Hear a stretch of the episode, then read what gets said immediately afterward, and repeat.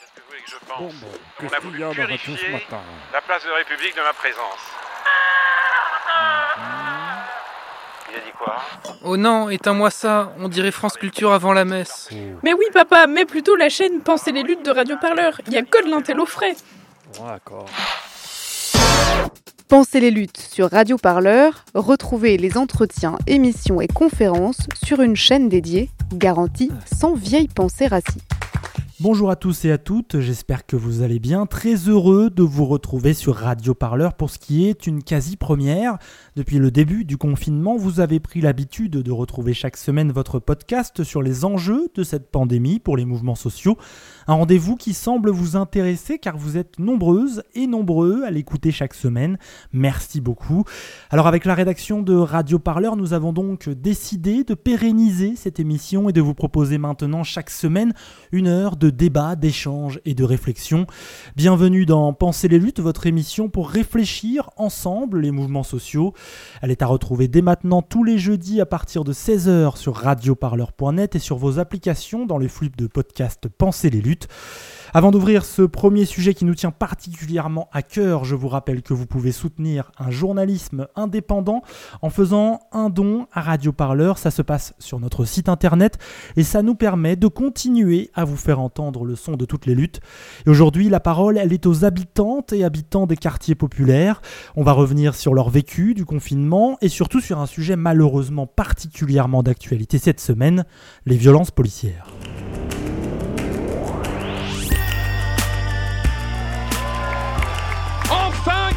Chose se passe Pensez les luttes.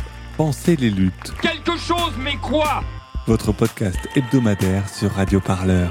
Il faut arrêter de parler en notre nom. Parce qu'on est assez grand pour parler, on est assez grand pour prendre la parole.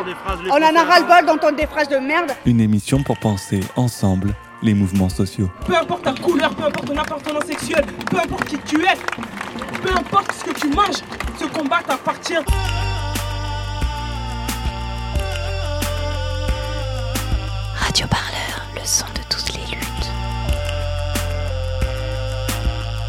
Je crois pas que ce mouvement il va s'arrêter de sitôt.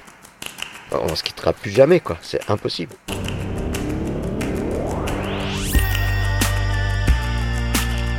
Il se nommait Sabri, il avait 18 ans et vivait à Argenteuil.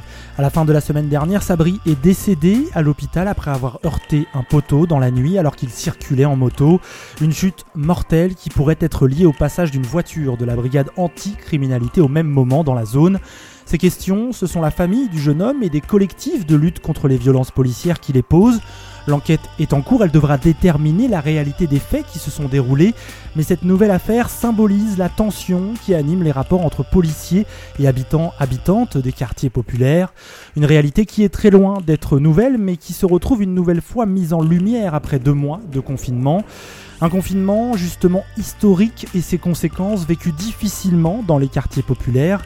En cause, le manque d'espace, le manque d'accès aux soins et la fragilité économique des résidentes et résidents de ces communes, souvent périphériques des grandes agglomérations. Une situation qui a été aussi le moteur de nombreuses initiatives de solidarité, d'auto-organisation dans ces quartiers. Alors qu'une marche blanche en la mémoire de Sabri est prévue ce jeudi 21 mai à 16h, on en parle avec nos invités dans votre podcast hebdomadaire Pensez les luttes. Et pour ouvrir cette émission, voici un extrait d'un reportage de notre journaliste Sarah Belaïdi. Elle assistait le 11 mai dernier à une chaîne humaine organisée à l'île Saint-Denis dans le 93. Une mobilisation après la publication de vidéos d'insultes racistes proférées par un policier envers un homme repêché dans la Seine. Pendant très longtemps, les quartiers populaires ont été étouffés tout au long de ce confinement avec des morts, des mutilations. Là, c'était de donner de la visibilité, de mettre du son là où il n'y en avait pas, sur ceux et celles qui vivent dans les quartiers populaires et qui morflent tous les jours. Mais j'ai envie de dire que sur ce confinement-là, ce qui a changé comparé à d'habitude, c'est les violences sur les femmes. Beaucoup plus de femmes ont été frappées et violentées par ces policiers, mais la violence a toujours été là. Et en fait, aujourd'hui, c'était juste un, un papier qu'on leur donnait en disant euh, cette attestation, c'est euh, leur ticket pour entrer dans un parc d'attractions euh, pour euh, se faire euh, de la chasse euh, euh, aux personnes des quartiers populaires. Surtout en banlieue, ils, ils, ils, ils tolèrent pas autant que sur Paris. Sur Paris, ils tolèrent tout, ils laissent tout, tranquille. Pas de bavure, rien. C'est que dans les banlieues, tu vas voir ça. Moi, ce que j'attends, c'est juste euh, voilà, que la rentrée euh, militante politique euh, se fasse euh, sur la question des quartiers populaires et la question des violences policières. Ah, les partis politiques sont absents et c'est volontaire, c'est un, un, acte politique de leur part, c'est un geste politique de leur part de, voilà, de faire en sorte qu'ils ne soient pas là, ils le montrent, hein, voilà, c'est clair. Je pense qu'on a compris euh, comment euh, ils voulaient mener leur campagne pour les présidentielles. Quoi.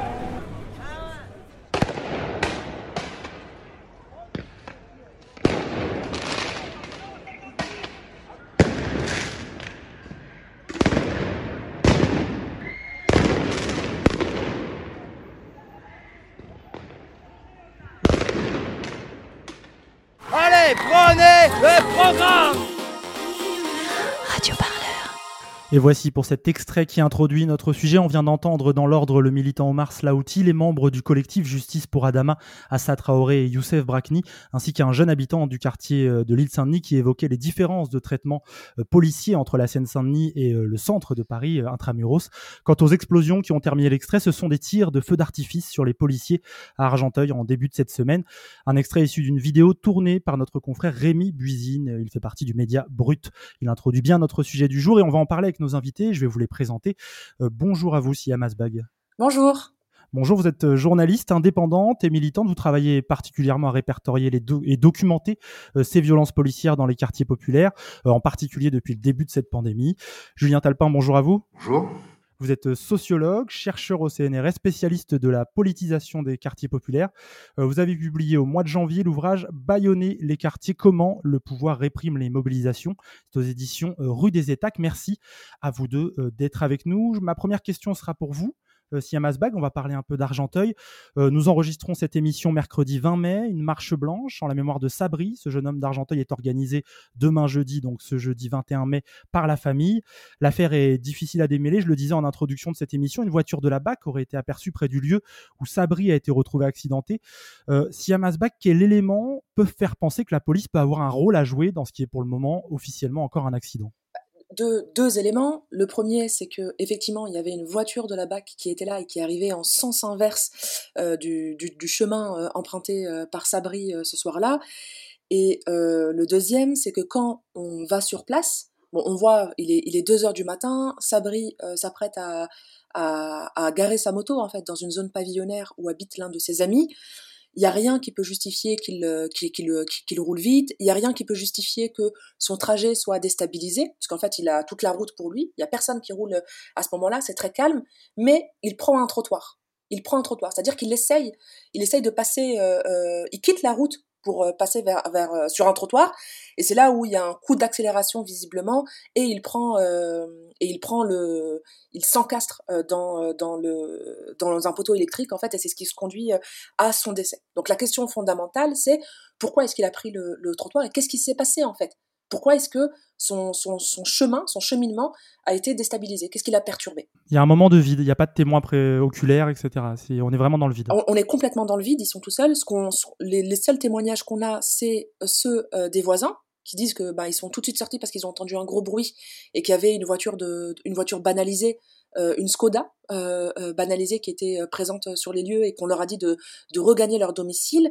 Et ça corrobore la version des amis de Sabri qui sont arrivés sur les lieux quelques instants après, puisqu'ils se suivaient en fait, eux ils étaient en voiture euh, et lui était euh, était à moto, et qui disent voilà quand, quand on, est reparti euh, sur ses routes en fait pour sur sa route pour le retrouver, il y a une, ce qu'on aperçoit c'est juste une Skoda et des, des policiers qui nous disent de dégager. Alors après ces faits, dans la nuit de mardi à mercredi d'ailleurs pour la troisième fois de suite, des tensions ont éclaté à Argenteuil, un important dispositif de police a été déployé, le son des mortiers d'artifice que nous avons entendu en introduction de ce sujet ont résonné dans une partie de la ville.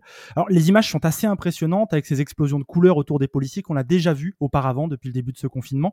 Euh, si Amasbag, au moment où on va publier cette émission, va démarrer une marche blanche à Argenteuil, quel retour vous avez euh, du sentiment en ce moment euh, à Argenteuil? Il y a beaucoup de tristesse déjà, d'émotion puisque Sabri, euh, voilà, va laisser un grand vide dans, le quartier auprès de ses proches et de, sa famille, et c'est toujours dramatique hein, d'avoir des décès comme ça dans des circonstances pareilles et puis aussi jeunes.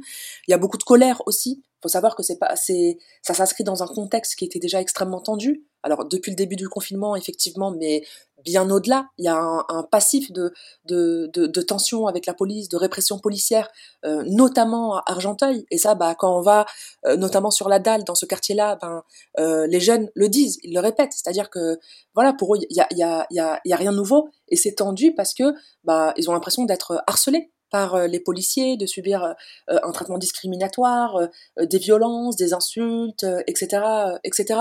Donc beaucoup de beaucoup de colère et aussi ben ouais une volonté de de, faire toute la lumière sur cette affaire. C'est vraiment beaucoup de questionnements. C'est qu'est-ce qui s'est passé et comment ça se fait que, Sabri a trouvé la mort euh, ce soir-là. Cet événement, il intervient dans un contexte tendu. En fait, c'est la suite de plusieurs cas de violences policières qui ont été répertoriés depuis le début du confinement.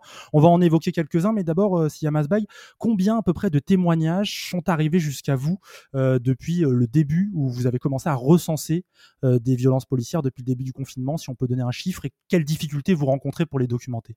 Bah, c'est très difficile de, donner un chiffre là pour l'instant. Ce que je peux dire, c'est qu'il y a des dizaines et des dizaines de cas.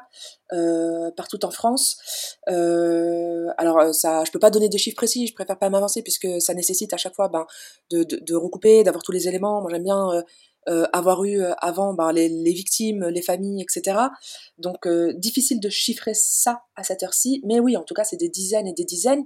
Mais ce qu'il faut bien comprendre, et c'est ce que disent, parce qu'à chaque fois j'interroge les gens, c'est ce que c'est ce que c'est ce que c'est ce que c'est ce que ce que disent les gens sur sur sur sur le terrain dans ces quartiers-là, c'est que c'est pas nouveau. C'est que ce n'est pas nouveau. Ils n'ont pas l'impression, eux, et c'est encore ce que, ce que me disaient les jeunes à Argenteuil, notamment les proches de, Sabri, ils n'ont pas l'impression, eux, qu'il y a eu une augmentation particulière de la présence policière et des, et des, et des violences policières durant cette période. C'est quelque chose qui est en continu. La seule différence, l'une des seules différences peut-être, c'est que là, euh, on a des gens qui, euh, en raison du confinement, sont beaucoup plus présents chez eux, ou en tout cas beaucoup plus présents dans, dans, dans leur quartier, qui ont accès à leur téléphone du coup, et qui peuvent filmer. Ce qu'on a vu, c'est une explosion des vidéos montrant les violences policières. Donc c'est comme si finalement les, balcons étaient devenus des observatoires des violences policières, et c'est ce qui permet cette inflation de, de, vidéos et donc de médiatisation au moins sur les réseaux sociaux. Pour vous, Siam Asbach, c'est pas les violences policières qui sont en recrudescence, mais c'est leur, euh, leur témoignage, le fait qu'on les filme, on les filme plus. Ouais, bien sûr, notamment. Après, il y a aussi, euh, bien sûr, le fait que comme ça s'inscrit dans une rhétorique guerrière, une rhétorique guerrière euh, qui prend euh, comme euh, centralité la question de la salubrité, de la santé, etc., ça donne une nouvelle justification finalement, une nouvelle légitimité à, à la violence d'État et puis au mode d'intervention de, de, la police, ce qui fait que même s'ils sont pas forcément plus présents que d'habitude, puisqu'ils ont déjà une présence massive dans les quartiers populaires, ils peuvent être plus violents que, que d'habitude et se sentir plus légitimes euh, à, exercer cette force encore plus que d'habitude. Alors Julien Talpin, je vais me tourner vers vous. Ce drama Argenteuil, il vient s'ajouter à toute une suite d'affaires. On en a parlé. Je prends l'exemple de ces insultes racistes proférées début mai par un policier à l'île Saint-Denis. Il y a aussi l'accident euh, entre un jeune homme à moto et une voiture de police fin avril. C'était à Villeneuve-la-Garenne. L'enquête est en cours. Euh, on sait que les violences policières, si Amasbank vient de le dire, font partie du quotidien dans les quartiers populaires depuis de longues années.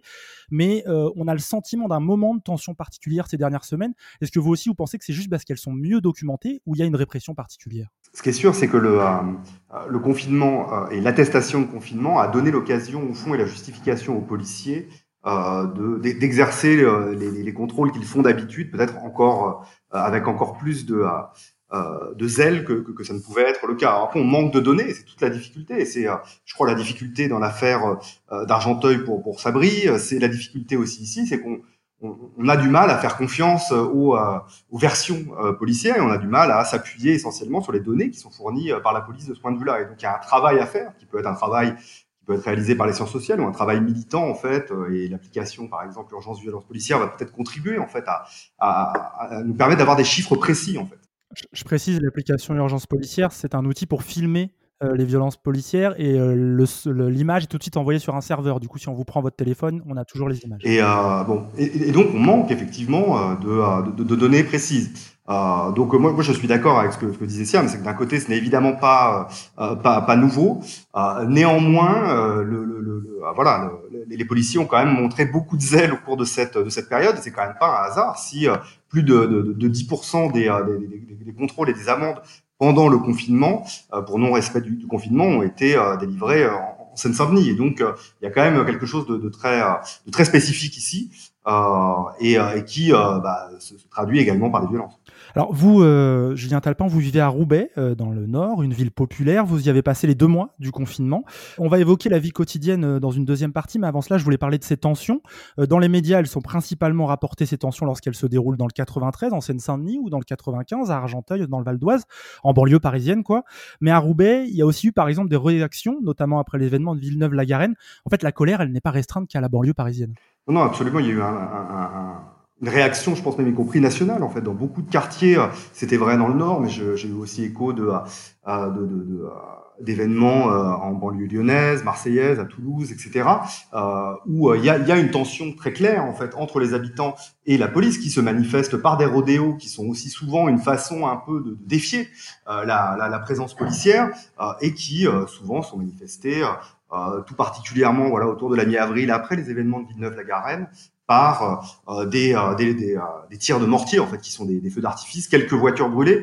Euh, C'était pas extrêmement important en, en, termes de nombre de voitures brûlées, mais, mais ça, voilà, ça, ça, ça témoigne, et je crois qu'il y a une dimension proprement politique à, à, à ces, à ces réactions-là euh, de, euh, bah, de la défiance à l'égard de la police euh, et des violences policières qui sont exercées aussi ici euh, à Roubaix. Euh, il y a eu des cas de, il y a un cas qui a fait un peu de bruit d'un éboueur par exemple qui est rentré chez lui tôt le matin et qui n'avait pas son attestation et qui s'est fait violenter par des par, par, par, des policiers. Donc il y a plein de cas comme ça qui se sont produits de façon un peu sous le radar d'une certaine façon qui contribuent à entretenir la défiance et qui ont pris la forme d'émeutes dans pas mal de, de, de, quartiers, quand bien même ça, ça n'a pas donné lieu à une grande visibilité euh, euh, médiatique. Bah, ouais, le confinement, ça a été compliqué dans les quartiers. Les gens, euh, les gens n'en pouvaient plus à un moment. La, la, présence policière contribuant à, rendre la, situation encore plus insupportable. Cette faible visibilité médiatique, vous dites sous le radar. Comment vous l'expliquez lorsqu'on sort tout de suite de, la région parisienne et de quartiers qui ont euh, des réputations euh, de, se mobiliser lors de ce genre d'événement? Moi, je pense qu'il y, y avait une sorte de crainte qui était à la fois partagée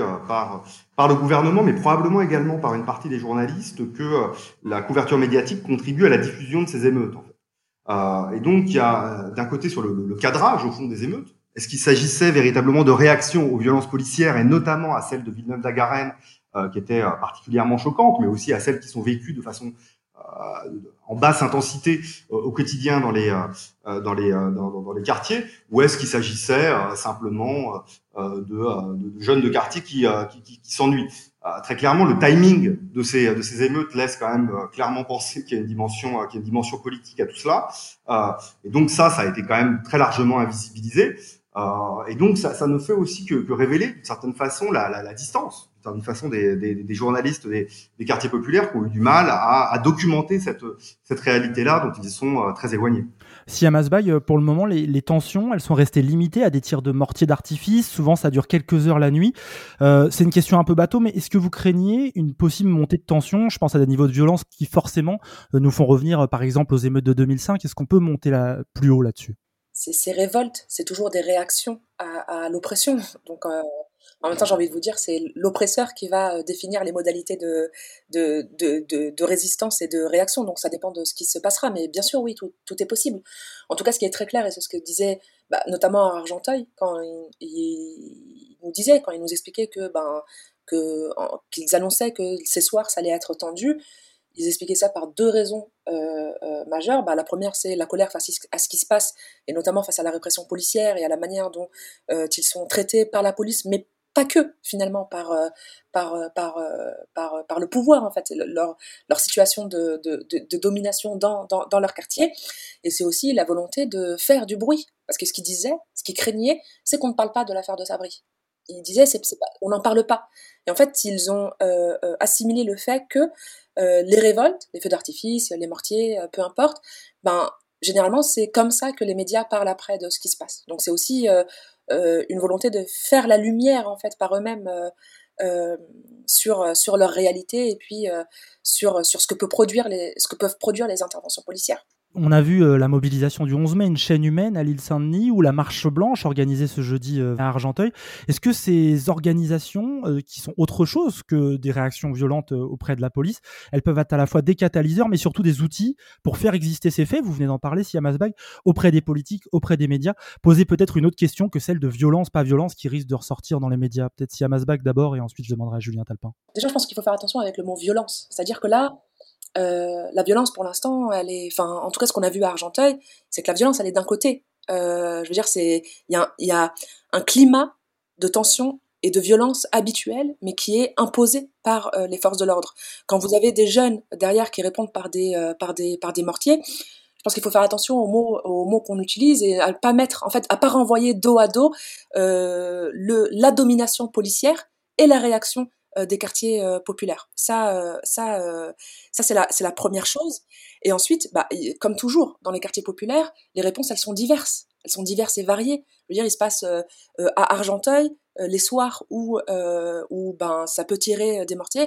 Il se passe plein d'autres choses dans la ville en termes d'organisation et de mobilisation des, des quartiers populaires. Donc finalement, c'est un biais médiatique et politique que de réduire euh, ou de, de, restreindre en fait, de regarder euh, euh les, les, les, réactions des quartiers populaires à ces violences-là à travers celui de, de finalement de ce qu'il y a de plus explosif au sens littéral là, là, là du terme. Donc bien sûr que les, les, les, les réponses à ça elles sont diverses et quand vous avez bah oui il y a des, des organisations, des collectifs qui sont euh, mobilisés sur ces questions-là depuis euh, depuis euh, depuis des années et qui ben, ont essayé de de de, trouver d'autres débouchés, d'autres formes de réponse à cette colère-là. Oui, bien sûr.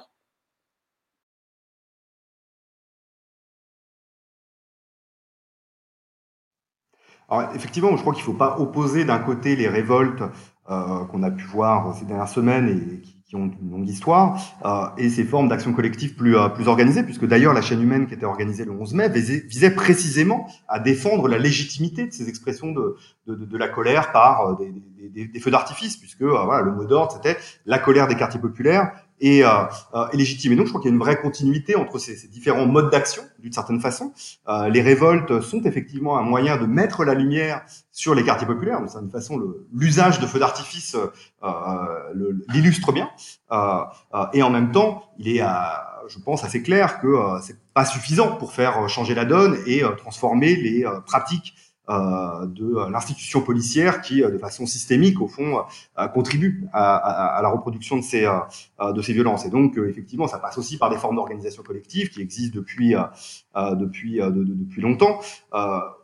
au fond, on pourrait espérer que c'est, et c'est en partie le cas, que bah, ceux qui, ceux et celles qui, qui envoie des feux d'artifice pour euh, mettre en lumière et alerter sur euh, la situation dans les, euh, dans, dans les quartiers, rejoignent ces, ces, formes de mobilisation que sont les chaînes humaines ou d'autres types de, de, de, manifestations organisées. Quoi. Si à Masbach, Julien Talpin, on vient de constater la grande tension qui anime les quartiers populaires depuis la fin du confinement et même avant.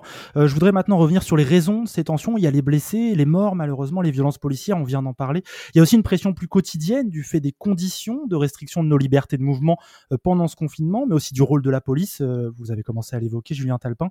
Euh, la semaine dernière, nous recevions dans cette émission hebdomadaire l'avocat Raphaël Kempf.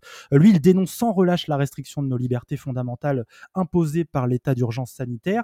Et il parlait notamment des conséquences du système d'auto-attestation qui a été mis en place euh, bah, depuis plus de deux mois maintenant et toujours en vigueur maintenant si on se déplace au-delà de 100 km de son domicile. Ce qu'on a vu pendant ce confinement, c'est que euh, avec cette logique de l'état d'exception, la police, le ministère de l'Intérieur se sont tout permis en se disant ça ne va pas se voir. Violer à quatre reprises le confinement, c'est un délit. Le délit doit être prévu, normalement, par la loi. Or, qui va décider que vous avez violé ou pas le confinement? Si euh, quelqu'un reçoit une verbalisation parce que euh, il a rempli son, son attestation en crayon à papier, alors que rien n'interdit de la remplir au crayon à papier, eh bien, c'est le policier qui dresse cette contravention qui fait la loi et qui dit ce qui est juste et interdit. Voilà, on se retrouve dans ce régime-là et c'est particulièrement inquiétant. Mais je pense que c'est dû au fait qu'on a euh, fait le choix politique, philosophique de recourir à l'état d'exception, ce qui a laissé penser à un grand nombre de gens, notamment à la police, euh, qu'elle pouvait tout faire. Pour moi, c'est comment dire, ces, ces comportements-là sont consubstantiels au texte même. C'est parce que le texte de la loi et du décret laisse euh, une telle marge d'appréciation à la police qu'on se retrouve avec ces situations ubuesques telles que celles que vous avez décrites. C'est trop large, c'est trop flou. Oui, voilà, c'est ça. Donc ça allait nécessairement vers, vers, euh, vers des abus.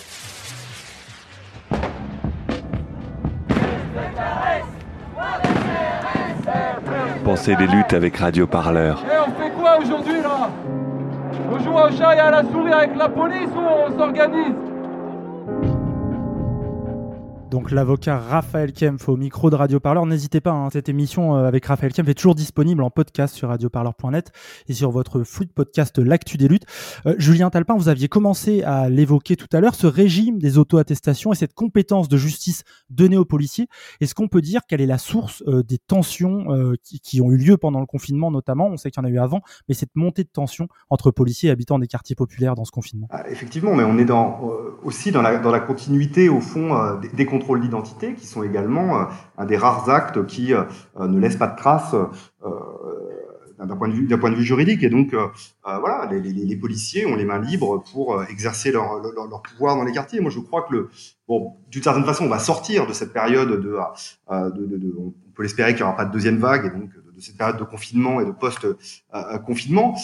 néanmoins, il faut réfléchir à aux suites de, de, tout cela euh, et à l'absence des contre-pouvoirs face justement à ces au champ qui a été laissé aux, aux policiers dans ce cadre-là et, et, probablement aux libertés qu'ils vont pouvoir chercher à garder par la suite. et là, de ce point de vue-là, que ce soit du côté judiciaire, le rôle du Conseil d'État, par exemple, a été pointé, qui a été très largement dans le sens d'avaliser les décisions du gouvernement, le, le, le Parlement et les partis politiques qui, de la même façon, ont accompagné toutes les décisions gouvernementales pendant la période de, de de l'état d'urgence sanitaire qui, qui, se poursuit. Euh, et donc, on, manque aujourd'hui de contre-pouvoir. Et je crois que de, de ce point de vue-là, les, les, formes d'auto-organisation, les mouvements sociaux et les luttes ont un rôle décisif à jouer, plus que jamais, d'une certaine façon, pour contrecarrer euh, bah, ce, que, ce qui a été mis en place dans le cadre de cet état d'urgence, au niveau policier et au-delà, toutes les, euh, les, les, évolutions judiciaires, par exemple la prolongation euh, des, de la durée de, de, de, garde à vue préventive, etc. Il y a, il y a tout un, un, certain nombre de dispositions de l'état d'urgence dont on peut craindre qu'elles se poursuivent au-delà de la période d'urgence sanitaire, et là sans un, un un, un contre-pouvoir et euh, une organisation collective qui viendrait créer un rapport de force un peu un peu solide, on, euh, peut craindre que, que la situation euh, ne perdure. On va maintenant sortir un peu du sujet des violences policières, car ce n'est malheureusement pas la seule raison des difficultés euh, vécues pendant le confinement par les quartiers populaires. Euh, on peut le dire, je pense, les habitants de ces communes se sont retrouvés en première ligne face à la pandémie de coronavirus. Il y a un chiffre euh, assez macabre qui vient expliciter cela, c'est le taux de surmortalité provoqué par la pandémie de Covid-19. Euh, en Seine-Saint-Denis, il a bondi de près de 130% entre le 1er mars et le 27 avril par rapport à la même période l'année précédente, donc en 2019. C'est deux fois plus que dans les Yvelines ou la Seine-et-Marne, par exemple, qui sont des départements quasiment limitrophes. Euh, des chiffres révélés par une infographie euh, du quotidien Le Monde. Hein, elle s'appuie sur les données de l'INSEE. Euh, Julien Talpin, ces chiffres, ils sont impressionnants. 130, euh, plus de 130%. Que disent-ils sur la situation du confinement dans les quartiers populaires et sur la réalité qu'ont vécu les habitants et habitantes? Bah, Ça dit déjà que les, les, habitants des quartiers étaient en première ligne pour euh, permettre de faire face à l'épidémie euh, et, de, permettre que le, pays continue à, vivre. On sait très bien que les, classes populaires sont ceux et celles qui occupent les, fonctions dans les emplois de, services. D'abord dans, dans, le domaine sanitaire, mais euh, également tous les emplois de livreurs, de caissiers, d'éboueurs, etc. Et donc étaient de façon plus directement confrontés à, à, à, la pandémie. Et donc, on sait par ailleurs que euh, les, classes populaires sont dans des situations du fait des inégalités qu'ils vivent, euh, qui sont plus fragiles d'un point de vue d'un point de vue sanitaire. Et la, la, pandémie était là aussi venue accentuer accentuer tout cela. et donc, voilà, le, le, cette période et cette pandémie euh, n'est que le miroir grossissant des inégalités euh, qui traversent notre pays euh, aujourd'hui. inégalité sociale, et je crois qu'un des éléments qui a été quand même assez largement invisibilisé dans les, débats qui ont accompagné la période du, confinement, c'est que ces inégalités sont sociales, mais aussi très largement raciales. Je crois que l'INED actuellement mène une étude justement pour essayer de, mesurer dans quelle mesure les, les, les, minorités racisées euh, ont été tout particulièrement euh, touchées par, par la pandémie. Alors, là, on manque une fois de plus de, de données. N'y a pas de, de, statistiques ethniques dans notre, dans notre pays, mais les inégalités, elles sont sociales, elles sont territoriales et elles sont aussi euh, raciales face à, à, la pandémie. Si Amasbag, sur cette situation particulière des quartiers populaires face à la pandémie, et je pense par exemple à la faiblesse des services publics dans ces territoires Ouais, mais enfin, je, je, je rejoins tout, tout, à fait ce qui, a, ce qui a été dit. Et puis, on peut faire le lien avec le, le, le sujet précédent. C'est quand même terrible de se dire que les territoires les plus vulnérables et les populations les plus vulnérables en fait face à l'épidémie ont aussi été euh, les populations euh, les plus euh, réprimées. Et il y a tout un facteur, euh, tout, enfin il y a plein de facteurs en fait qui expliquent cette surmortalité, notamment en, en, en Seine-Saint-Denis. Alors oui, effectivement, les. Est-ce qu'on peut en détailler par exemple? Ouais, les, bah, les, inégalités sociales, c'est-à-dire qu'il y a déjà des inégalités devant la santé de fait. Ce sont des quartiers, et ça, ça a été très bien montré par plusieurs associations qui travaillent dans le, dans, le domaine de la, santé et qui, lient, justement la question sociale euh, à la question de la santé. Il y a dans ces quartiers-là une surreprésentation des maladies chroniques, ben, notamment par exemple du, du, du diabète. Euh, et du coup, et en même temps, c'est-à-dire il y, y a, ça, et en même temps, il y a une plus grande difficulté à accéder aux soins, euh, des déserts, euh, des déserts euh, médicaux, euh, une inégalité donc devant euh, devant le, le, le, système de soins, devant le système euh, médical, etc., etc. Donc c'est vraiment effectivement, ça a été une période d'exacerbation et de visibilisation de toutes ces de toutes ces inégalités là, et ça montre finalement à quel point les vies des, des, quartiers populaires et les vies ben, des non-blancs, hein, parce que je pense qu'effectivement, il, il y a une vraie question raciale, sont, euh, en tout point fragiles. L'impression que donne cette pandémie, c'est que ça révèle à quel point ces populations qui vivent euh, dans le 93, mais dans les quartiers populaires euh, partout en France, étaient déjà, euh, sans peut-être qu'on le sache, peut-être c'était en dessous du radar médiatique qu'on a évoqué tout à l'heure, sur un fil du rasoir par rapport à la pauvreté. le maire de Clichy-sous-Bois, Olivier Klein, Olivier Klein pardon, racontait ce mardi sur France Culture qu'il rencontrait dans les distributions d'aide alimentaire organisées par sa mairie, des familles qu'il n'avait jamais vues avant le confinement. Offices HLM de plusieurs départements rapportent des vagues de loyers impayés. On a l'impression que les signaux d'alerte se multiplient et que la situation en fait était déjà extrêmement dégradée et que là, on a peur de voir les gens sombrer dans une très forte pauvreté. Euh, bah, oui, euh, la situation sociale était dramatique avant. Moi, j'habite dans une ville où euh, 45% de la population vit sous le seuil de pauvreté. Alors, les, les, les, les statistiques comme ça euh, sont, sont, un peu froides, mais le, le, le, seuil de pauvreté pour une personne seule, c'est c'est à peu près 800 euros par mois, c'est 1000 euros pour pour un couple. et donc, bah, il y, a, y, a, effectivement des, des, gens qui ont du mal à joindre les deux bouts et à, et à manger. Il y a à Roubaix, avant même la période de la pandémie, il y avait déjà plusieurs milliers de personnes qui avaient recours au Resto du Cœur, au Secours Populaire, etc. Ça n'a fait qu'exploser euh, depuis, euh, et ça ne fait qu'attester euh, du, bah, voilà, des, des, des, insuffisances du modèle de société dans lequel on, vit, où on laisse les gens dans la malnutrition et parfois mourir, mourir, mourir de faim. Heureusement, j'ai envie de dire que là, des formes d'auto-organisation se sont rapidement mises en place, euh, des associations, des collectifs euh, dans les quartiers qu'on présente euh, souvent comme euh, désengagés, dépolitisés, etc., se sont mobilisés pour faire face à la crise, face aux défaillances de l'État.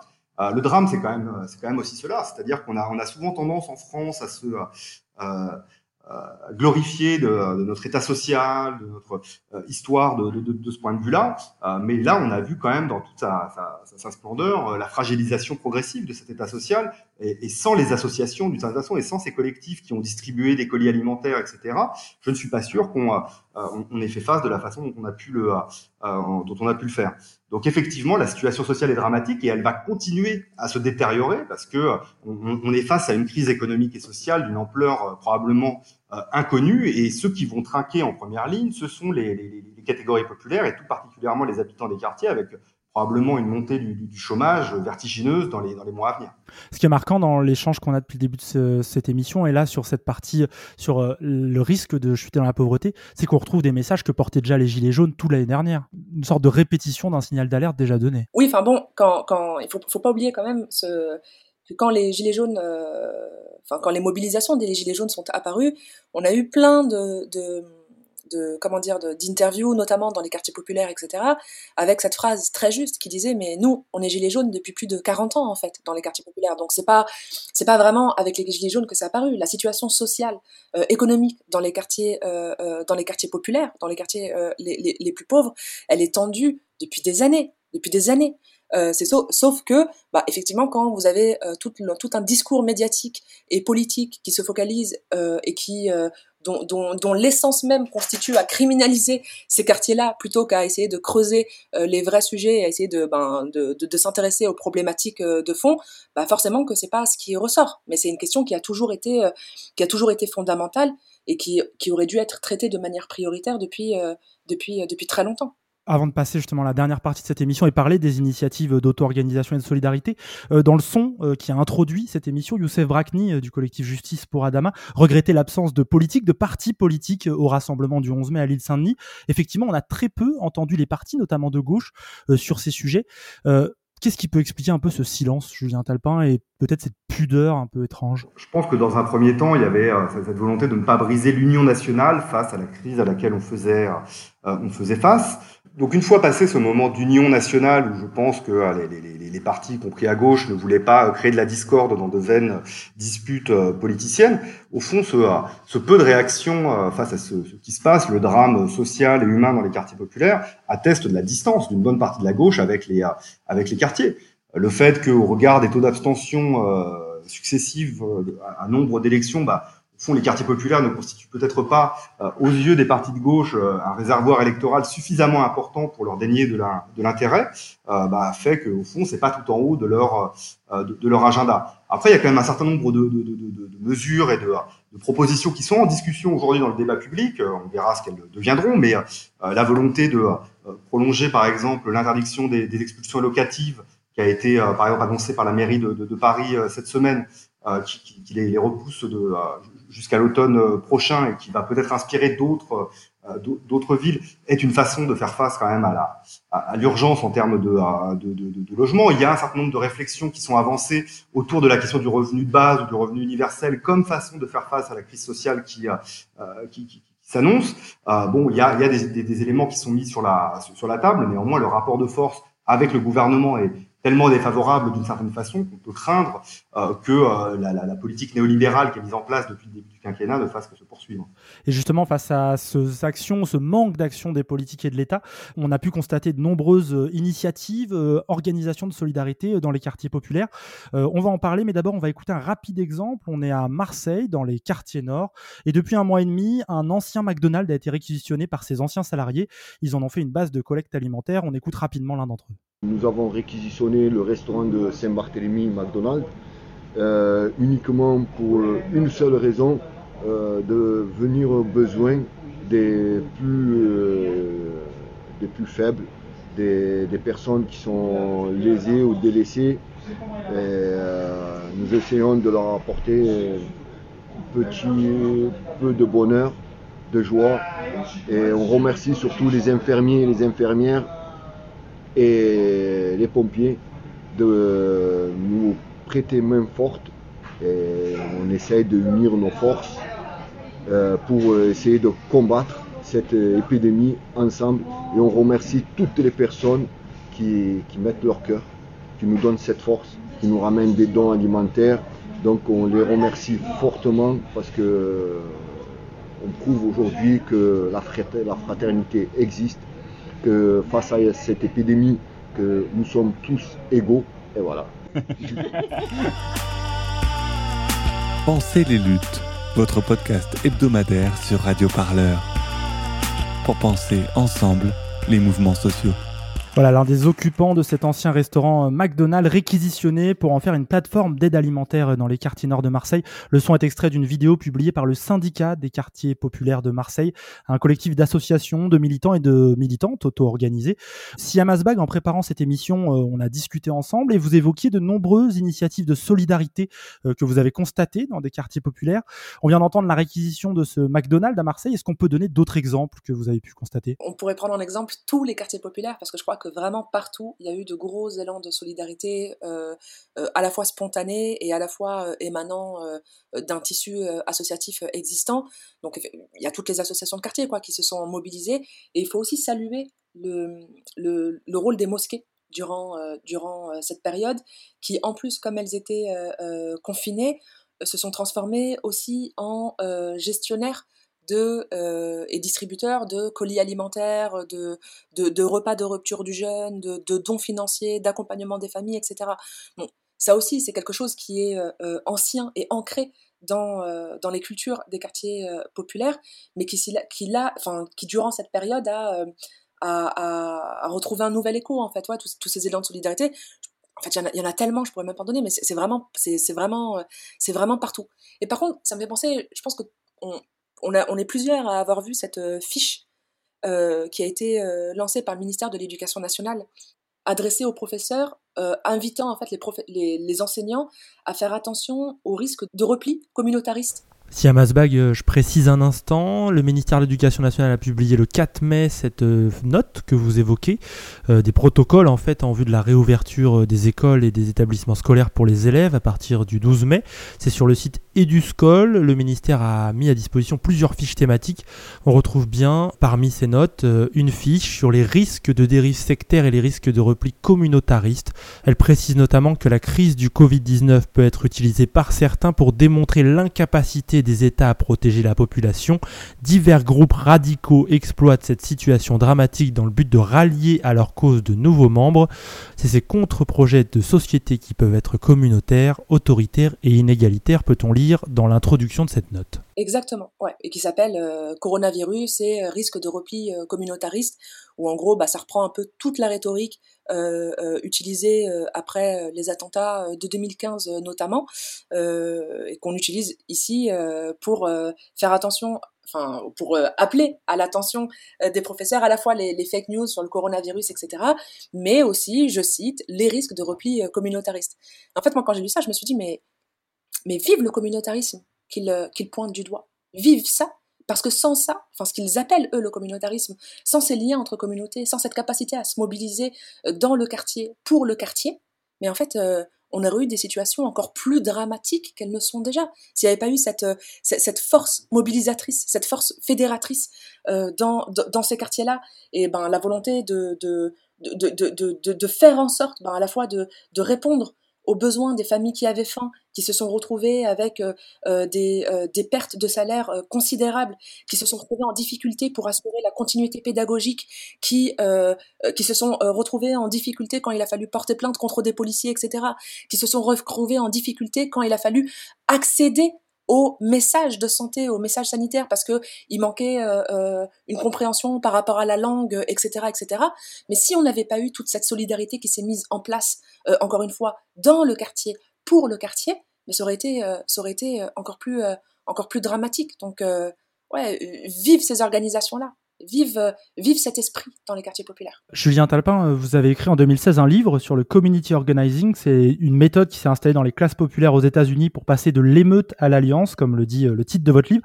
Est-ce que ces initiatives dont on parle, dont on retrouve des prémices, des embryons de ce type de mouvement vers la défense d'intérêts locaux et peut-être après, au final, vers une action politique? Alors effectivement, on peut, on peut, on peut, faire des liens dans le sens où ce qu'on appelle le, le, community organizing aux, aux États-Unis vise à la fois à mettre en place des, euh, bah, des actions pour répondre euh, ici et maintenant aux problèmes que rencontrent les, euh, les, les classes populaires, que ce soit dans le domaine de l'alimentation, du logement, de la santé, et en même temps à créer des formes de mobilisation collective pour infléchir les politiques publiques et régler de façon plus structurelle les, les, les, les, problèmes. Et là, dans ce qu'on voit, au fond, dans, dans les réactions à la crise du, coronavirus dans les, dans, les quartiers en France, je crois qu'il y, y, a, pour une bonne part, ces deux aspects. C'est-à-dire qu'il y a des, des, une dimension de solidarité, de répondre ici et maintenant aux problèmes bah, du, fait qu'il y a des gens qui doivent manger et qu'ils ne savent pas forcément euh, comment ils vont réussir à le, à le, faire et que voilà ce, ce tissu associatif euh, communautaire dont parlait euh, Siam bah, heureusement qu'il est, qu'il est là pour cela. Et puis il est articulé aussi avec des, des, des réflexions et des formes de mobilisation plus politiques en appelant à une transformation, par exemple, des politiques de logement et à des mesures très concrètes de la part du, du pouvoir, par exemple sur l'annulation des ou le report des, des, des, des loyers. Donc c'est dans, dans l'articulation des actions concrètes et de, de formes de d'action plus politique que euh, voilà qu'on peut faire des liens avec euh, avec le community organizing aux États-Unis. Et d'ailleurs, moi, les organisations que, j'avais euh, suivies aux, aux États-Unis sont également en première ligne, peut-être encore plus qu'en France, au regard de, de la faiblesse de l'État euh, aux États-Unis pour répondre à la, à la, crise sanitaire et sociale que, qui frappe aussi les, les, les États-Unis. Mais peut-être pour Ouais, non, pour, pour, rebondir simplement sur que, ce, que, ce qu'évoquait euh, Siam sur le, euh, la, la, la, fiche qui a été circulée par le, euh, le ministère euh, de, l'Éducation nationale là, sur les, risques de repli communautariste en, temps de, de, pandémie, je pense que c'est d'autant plus inquiétant ce, ce, type de, de fiche que, bon, bah, d'une certaine façon, on était un peu sorti des délires islamophobes habituels et on parlait un peu moins des questions identitaires d'une certaine façon face à la crise euh, sanitaire et, et sociale. Et on voit bien les réflexes un peu du gouvernement pour revenir un peu à ces, à ces, à ces, à ces questions-là. Et c'est d'autant plus, euh, j'ai envie de dire, dramatique dans le contexte actuel que derrière ce, ce la fiche qui a été circulée là dans, dans diverses académies, il y avait aussi euh, plus ou moins insidieusement euh, l'idée que toute forme de critique du pouvoir euh, serait articulée à des théories du complot et, et, à une volonté au fond de mettre à mal la nation et la, et, la République. Et au fond, toute critique du pouvoir et des politiques qui sont mises en œuvre face à la, à, la pandémie serait euh, déjà une forme de sécession euh, communautariste. Et euh, au contraire, moi je pense qu'on a plus que jamais besoin de, de, contre-pouvoir dans la période actuelle. On a plus que jamais besoin de gens qui vont critiquer les positions du gouvernement, pas, pas pour critiquer pour critiquer, mais c'est, moi je crois précisément par le jeu de la critique euh, du pouvoir et du contre-pouvoir qu'on on trouve les bonnes solutions face aux épreuves qui sont, qui sont les nôtres. Et donc le gouvernement va dans la direction inverse, qui est une, direction autoritaire d'une certaine façon, qui est euh, face à la crise, suivez-moi, euh, je suis le seul à, pouvoir pouvoir apporter la, la, la, solution, et ce qui, d'un point de vue euh, démocratique, mais aussi social et sanitaire, est extrêmement problématique à mon avis. Ces auto-organisations dans des quartiers populaires, c'est des formes de contre-pouvoir. Est-ce qu'elles euh, sont, vont exister le temps de la crise, ou est-ce qu'on peut espérer les voir s'installer plus longuement? Euh, On voit par exemple que dans les quartiers nord de Marseille, ces auto-organisations, elles sont fortes, et elles sont fortes parce qu'elles s'appuient sur des collectifs qui étaient déjà euh, existants. Je pense au collectif du 5 novembre, par exemple, né après les effondrements de logements rue d'Aubagne en 2018. est-ce que ces organisations elles peuvent perdurer au-delà d'une simple réponse à une crise d'une pandémie historique Oui, bien sûr. Ben, en tout cas, il faut, euh, il faut, il faut l'espérer. Après, dans, plusieurs quartiers, elles reposent quand même déjà sur des associations euh, existantes et on peut qu'espérer que ça, ça ait donné un souffle nouveau pour, euh, pour à la fois continuer les actions qui ont été proposées durant cette période de confinement, mais aussi ouais, participer à la, à la, à la transformation à la transformation de, de, de, de, la société et puis à des créations de, vrais rapports de force euh, politiques sur, tout, euh, sur tous ces sujets. Et juste pour revenir un peu sur ce qui a été dit, sur la question de toujours sur cette fiche de, de, de, l'éducation nationale, mais parce que pour moi elle, elle, euh, elle est intéressante parce qu'elle recoupe un peu tout ce qu'on tout a dit. Enfin, pour moi, c'est pas un, un, retour vers un réflexe du, du gouvernement. Au contraire, c'est la continuité. Finalement, ce qu'elle dessine, ce qu'elle dit cette fiche-là, c'est attention aux jeunes ennemis de l'intérieur. Et ce traitement-là, on le retrouve partout. C'est le traitement policier finalement. Quand euh, des policiers harcèlent euh, des euh, jeunes de, de, quartier, les violences policières qu'on a vues, et c'est pas vrai qu'ils sont pas du tout réservés euh, au, à, à, je veux dire, euh, à, aux, banlieues. Par exemple, à Paris, intramuros, il y a eu, il y a aussi des quartiers populaires à Paris, intramuros. Il y a aussi, euh, il y a eu aussi des, des, des, des, des, des de, de, très graves violences policières. Donc c'est un peu plus, euh, un peu plus compliqué que ça. Mais ce qui est sûr, c'est que tout ça, ça cible, ça cible ce qui, ceux qui sont considérés comme des ennemis de, de l'intérieur. Et ce qui est intéressant, c'est de voir que dans tous les domaines, finalement, à la fois dans la répression policière, à la fois dans ce qu'on demande de faire aux, euh, aux, euh, aux, professeurs vis-à-vis -vis des élèves, à la fois dans les manières, la manière dont les, services publics sont déployés et fonctionnels dans certains quartiers ou pas, etc. Il y a des traitements différenciés de, de, de la population, il y a les corps les ceux les gens qui sont considérés comme étant euh, comme étant légitimes comme ayant le droit à une vie euh, euh, digne et avec tout ce que ça comporte comme comme opportunité comme égal accès aux choses. Et il y a ceux qui sont considérés comme comme des parasites ou des ennemis de l'intérieur justement et peut-être pour terminer justement et illustrer cela, euh, Julien Talpin, en préparant cette émission, on parlait d'organisations euh, associatives auto-organisées, militantes, qui subissent elles-mêmes euh, des répressions lorsqu'elles vont faire des distributions de nourriture, etc. Nous, on a eu dans une émission précédente Yann Manzi, fondateur de Utopia 56, association qui aide des personnes migrantes, qui dénonçait fortement la multiplication d'amendes pour les bénévoles de sa structure.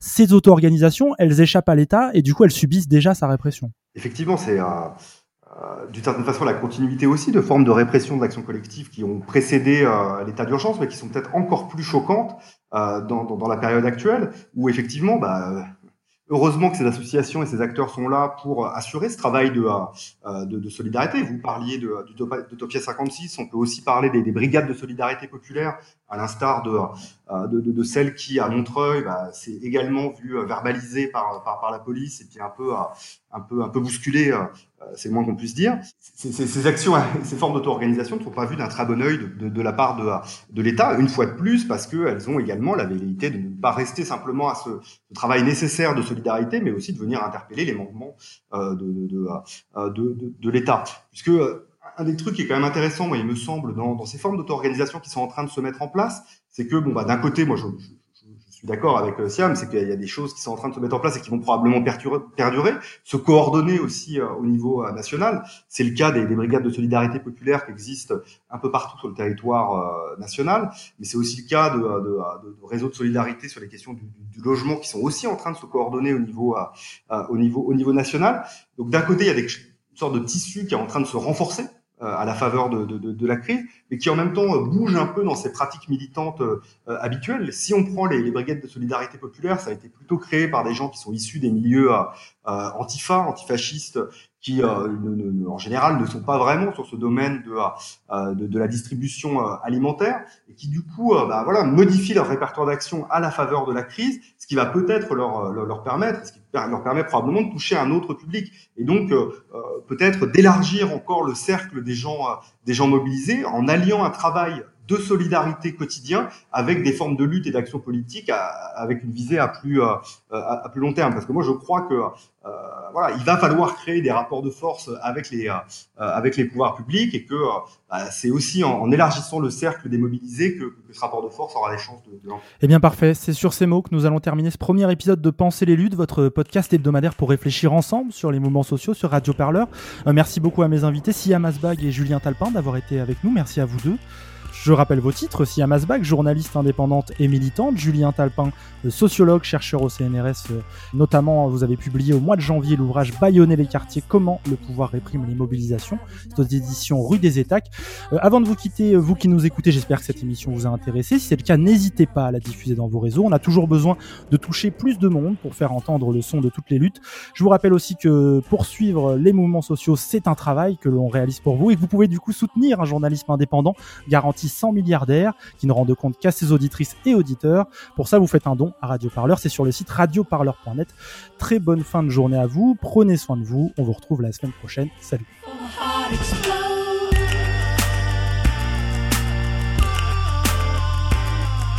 Radio Parleur, le son de toutes les luttes. Écoutez-nous sur radioparleur.net.